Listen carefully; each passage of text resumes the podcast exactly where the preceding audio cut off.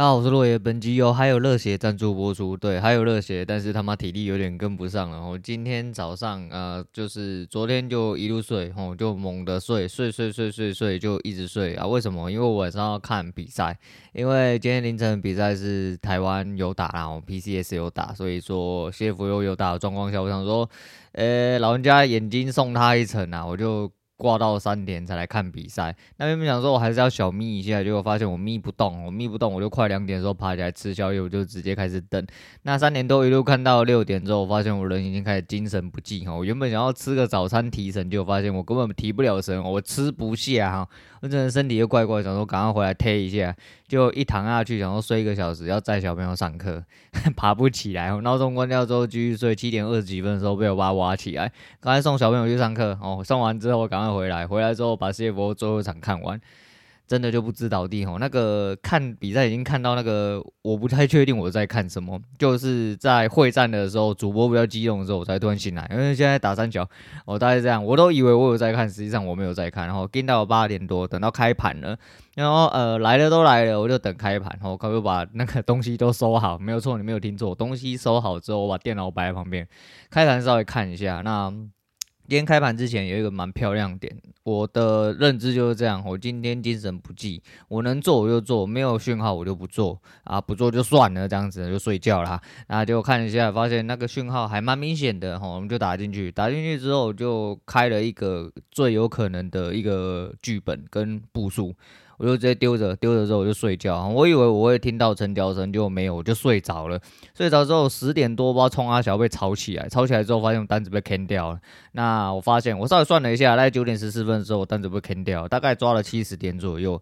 哦、呃，还可以，我还可以睡觉盘。然后第二次起床的时候，发现又有很 就很香的进场点啊，那边真的不做不行。我做了之后，虽然说他没有照预期过去，那的确他没有照预期，就代表他是剧本的另外一方向。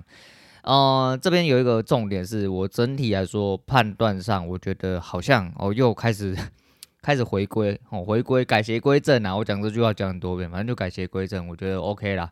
反正只要看的方向是对的，对我来说整体来说，我觉得就好很多。再就是很多的练习跟一些心态矫正的部分。我认为在自己的心中慢慢有一些些不一样的变化，包含我最近吸收到了一些，就是我看了一些旧书，还有一些心态面的一些层面的东西。嗯，我觉得蛮有帮助，我觉得蛮有帮助。那慢慢的希望把它炼化成自己的一套东西啊。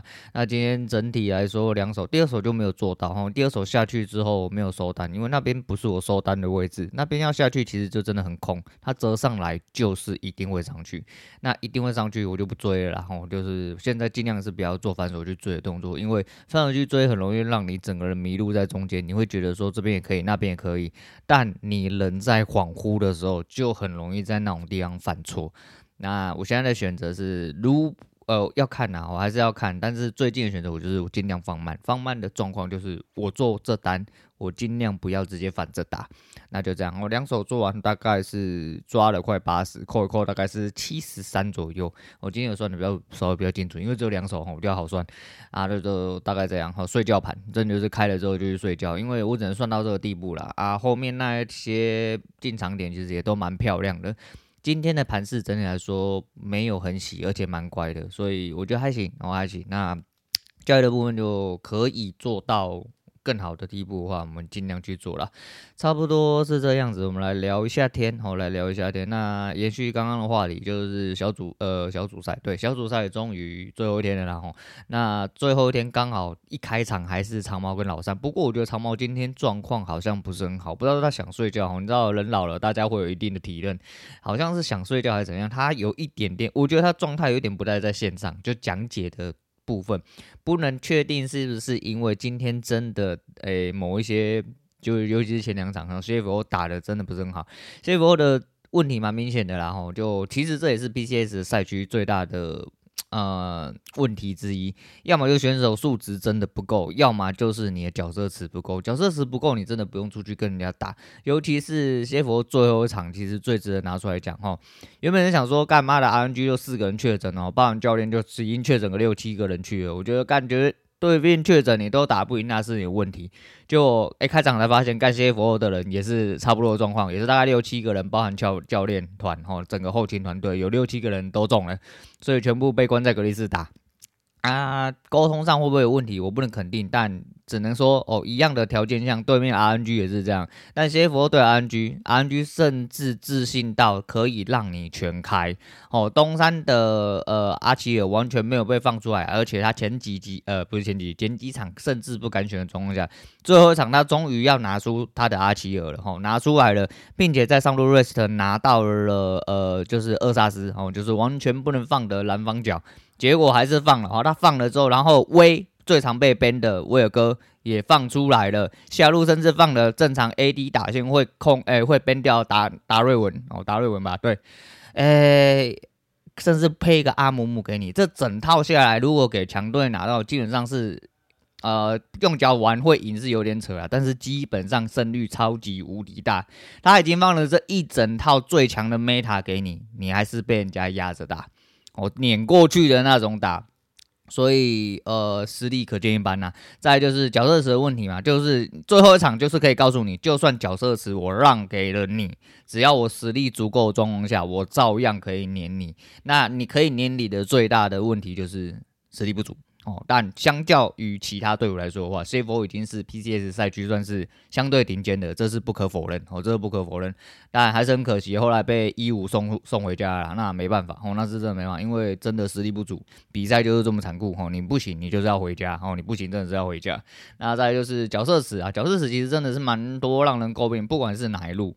哦，没有在针对东山。哦，当然这今天讲的是东山比较多，因为东山如果真的就只能拿出那一两只来，当然很强哦，当然很强，但是你只能拿出那两只很强的人很多啊，你总不能只有那两只可以拿来用吧？就人家放给你，你还是要被碾的话，那真的是不行。哦，那真的是不行，那更不要说其他路，今天下路表现真的蛮差的，我真的蛮差的，看起来很没水准。哦，讲坦白是这样，讲真的是很这样，你没啥水准啊。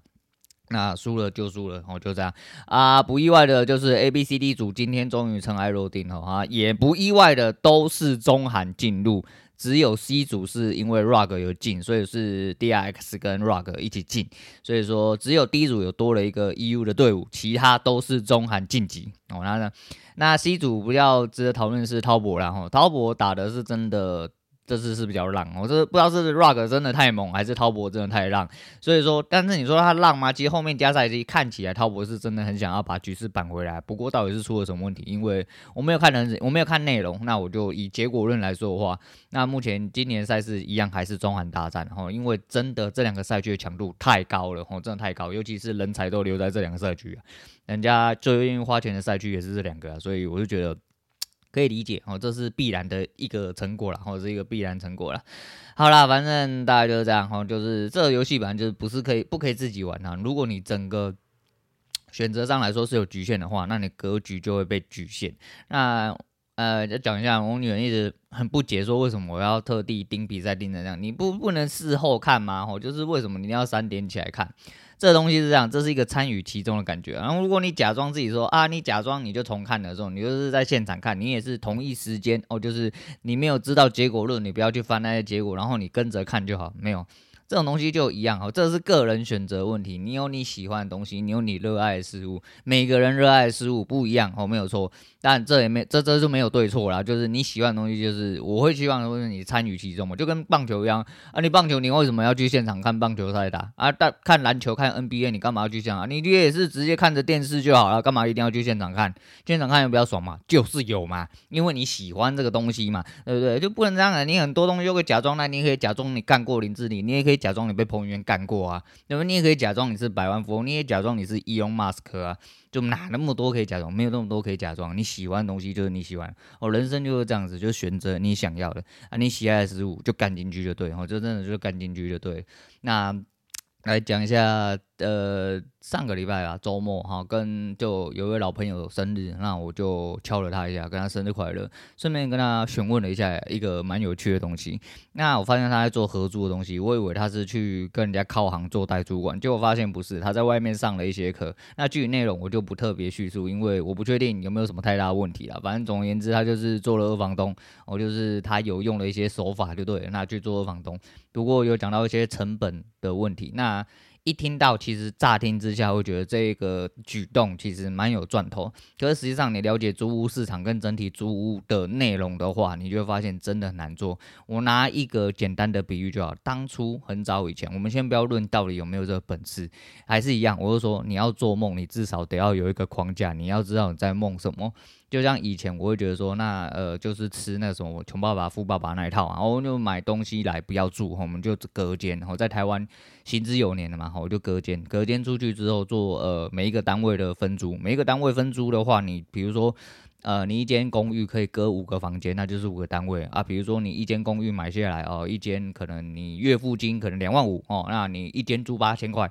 那你五间是不是就租四万块啊？你是不是两呃四万块钱两万五就有呃一千呃一万五的正现金流？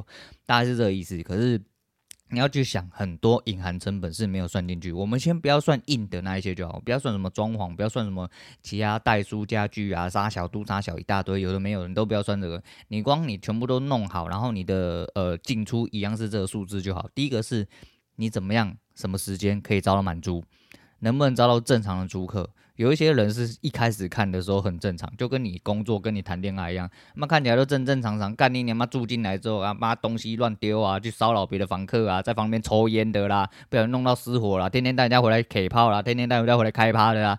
干你娘妈事情超级无敌多，这个隐藏成本是你完完全全没有办法在纸上估算，真的没有办法。所以说做这件事情的时候，其实真的是蛮屌。那他做的有一点点。冲，我觉得他蛮冲的，我会觉得蛮佩服他的勇气。但是我又稍微跟他讲一下隐藏成本。当然他自己在做这件事情的时候，他也知道。不过呃，我这人就比较急迫吼，就是大家有一点认识，我会出一点点小小的馊主意这样子啊。总而言之，就是你知道这个东西，我觉得那个时候一开始想的美好，可是逐渐的呃接收到更多资讯之后，你就会发现这件事情其实真的难做。我就说嘛，我真的没有办法想象说我要去服务你这个人。我要去帮你着想什么？不可能，我只会讲说干你那几百万，直接进去拿枪把他毙掉，然后把那个尸体在山上埋一埋，然后再进下一个租客。哦，对，没有错，就是这样，就这么单纯而已。那所以说，我就说啊，不要好了，我就说，我就应该说，我就很佩服他的勇气。我有稍微跟他讲一下，然后讲一下内呃内容的一些东西，那让他参考一下这样子。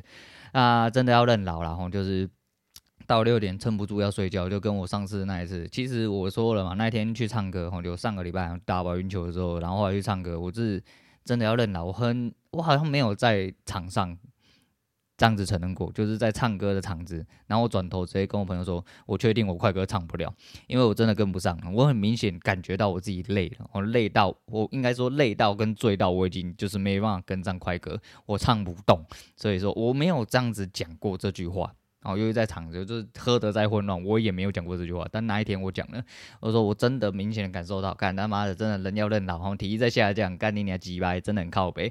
那来讲了一项可喜可贺的事情，就 MixerBox 的呃粉丝数居然，我居然就夯不啷当的就涨破了五百哦，五百虽然说听起来很少啦，就实际上呃以换算率来说的话，MixerBox 目前看起来有效聆听数大概在三万多，那我自己 First Story 后台大概在五万多啊，以导入。哦，导入的状况下，MixerBox 大概是在五五十七趴左右，大概接近六成，所以整个转换上来说的话，其实还蛮准的哦。其实就是整体聆听数来说的话，在后台显示上面其实蛮准的，我觉得蛮准的。再就是这阵子稍微有比较长在呃休闲版上。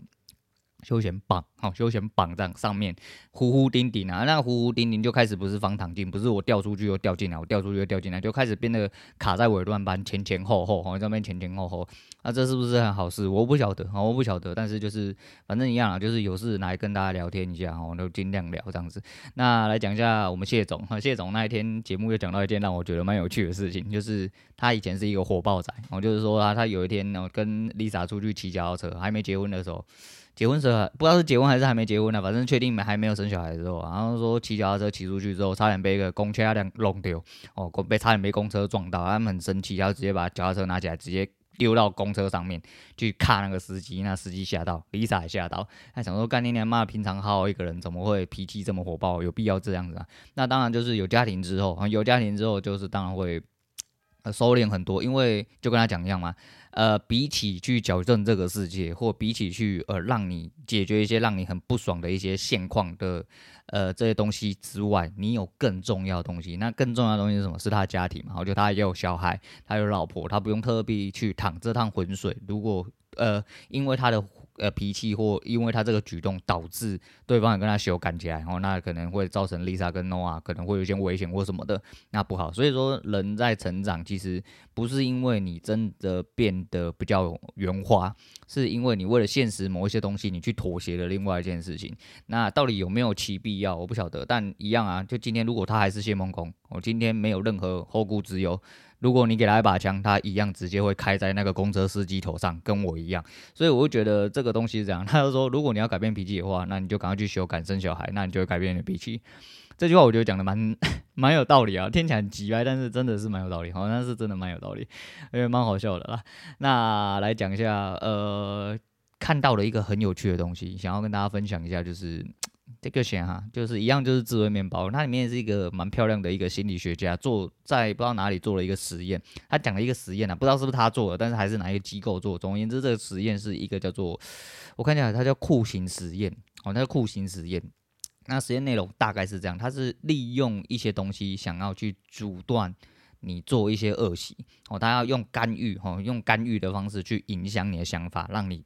杜绝掉你的恶习，那这个东西是这样，所以它叫酷刑，就是真的酷刑。他是，比如他就找了一批哦，应该说这个实验就找了一批要抽烟的人哦，烟瘾很大的人。他先让你戒戒烟二十四小时，然后这是基本款，然后这不是这就基本款嘛，就让你不要抽烟二十四小时。那常抽烟的人你就知道，干你娘妈手上没烟，你就觉得很奇怪，哦，尤其是一天要抽到，不要说抽到两三包，一天抽一包的人手上没烟就很奇怪，不要说一天要抽到两三包的人，那烟瘾这么大的人戒烟二十四小时真的是要他命，然后二十四小时之后你会怎么样？你因为他妈连屁眼都想抽烟哦，虽然说我不抽烟，但是我知道这个状况大概是这个样子，那他就会说好，没关系。那就把一群人，他就跟那一群人说：“好，二十四小时到了，你拿一包新的烟，你最喜欢抽的那一包，你最常抽的那一包，一包新的，啊，把它拿进来，然后到了这个一个房间里面，然后大家集合这样子，那怎么样呢？他就说：好，那现在嗯，把你的烟拿出来，然后叫你 stop，叫你不要做任何动作，然后。”停两分钟，停两分钟之后，OK，好，你就很想要，你就看到干有一个女的在你嘴呃，在你腿呃双脚张开开面对着你，或者是有一个老二很大根的敲在你面前，哦，你就觉得很开心，哦，很兴奋，可是你就是不能吃，哦，你要停两分钟，停两分钟之后呢，接下来可以吃吗？不行，接下来的时候还打开你的那个外包装和塑料外包装，开完之后，哦，然后就。再 stop，再停两分钟。哦，你没有听错哦，你没有听错。就接下来是什么打烟啊，拿烟出来，看着烟吸味道，沙小，每一个动作都要停两分钟。总而言之，在他们抽到那根烟之前，已经做了停止两分钟这个动作，维持了接近一个小时。然后一个小时之后，他才可以抽到这根烟。因为他做了很多停止动作，这就是干预。那我觉得 这酷刑，这这很正常，好，这真的很正常啊。就跟你说，哎，跟今天你勃起了，我看到前面有一个很漂亮的妹啊，好，双脚开开对着你，你要干进去，然后你投进去的时候叫你停两分钟，你他妈的，你说不定都软了，哈，他就算你还是硬的，在那干进去干到底的时候再停两分钟，唉。妈的，干的都变湿了，哦，真的干的都变湿，啊，不，湿的都变干了。妈的，在讲什么东西？哦，大概是这样，反正就是这是一个蛮有趣的实验。但是我觉得这实验的最主要，每一个实验最主要是带给你一个整体概念哦。所以说，这时候我就反思了一件事情，就是啊，在交易上啊，我自己本身的一些恶习，或不管是不是在交易上，一些在生活上的恶习，因为这毕竟是让人去除一些呃恶质化的习惯哦，或恶习惯的一些呃举动。发明出来东西，或者是说实验上的东西。那如果你本身也是真的可以根除这个东西的人，你做一些事情去做改变，那势必会得到一些相对比较好的结果。那反正这个实验后来据说，呃有参加就是酷刑实验的这一个对组跟没有参加酷刑实验的对照组比起来的话，他们自愿减低呃烟呃抽烟习惯或抽烟举动的状况，大概下降了接近大概四十二个百分点，其实蛮多的哦，其实蛮多，虽然听起来不会很多，可是。那想看，下降是十二百分点，代表一个人一天要抽两包烟，可能就变成一天抽一包烟。慢慢的，哦，慢慢的，如果他是持之以恒、有心要做这件事情的话，他可能就可以完完整整戒烟。即便他前面可能抽烟抽了十几年，然后一直压力都很大，到了最后他已经就是靠了这个方法，然后去杜绝掉自己一些坏习惯。呃，不确定有没有用啦，反正你有兴趣的话，你就自己试试看啊。但是千万哦，不要在修改的时候用，我就说说而已。你千万不要跟你老婆那么久，我想要戒掉，呃，我们每一天都打炮的习惯，所以我今天干进去先停两分钟。你懒趴没有被剪断，我他妈再来随便你，我他妈再来随便你。好啦，大概是这样子。然后最后来讲一下，就是有时候真的蛮佩服自己哦，是佩服自己的眼光。呃，这只表其实戴起来很轻。哦，然后跟劳力士比起来，跟水鬼类比起来，跟钢纯钢表系列比起来，啊，其实轻了之后就心情负担上面也轻了之外，就这只表是越看越喜欢。然后因为我买的是绿面嘛，呃，其实我国外国有两个地方特别想去，然后以人生直至的比较大一点的方向来说，第一个是呃挪威的极光。哦，第二个是就是马尔地夫嘛，我就不用讲马尔地夫，我之前讲过。那挪威极光，其实我这只表刚好是绿面，我绿面这只表刚好在呃光影折射的某一些角度转动的时候，很像表里面有极光。哦，那。极光其实分南极光跟北极光，哈，南极光跟北极光的光线跟呈现出来的颜色是不一样，哈，有兴趣的人可以自己去查一下。那北极光大致上来说的话，会比较偏绿色，所以就有点像盘面里面的极光。我看到的时候，有时候就是会时不时觉得也蛮佩服自己，虽然说它表带真的 很不怎么样，哦，真的很不怎么样。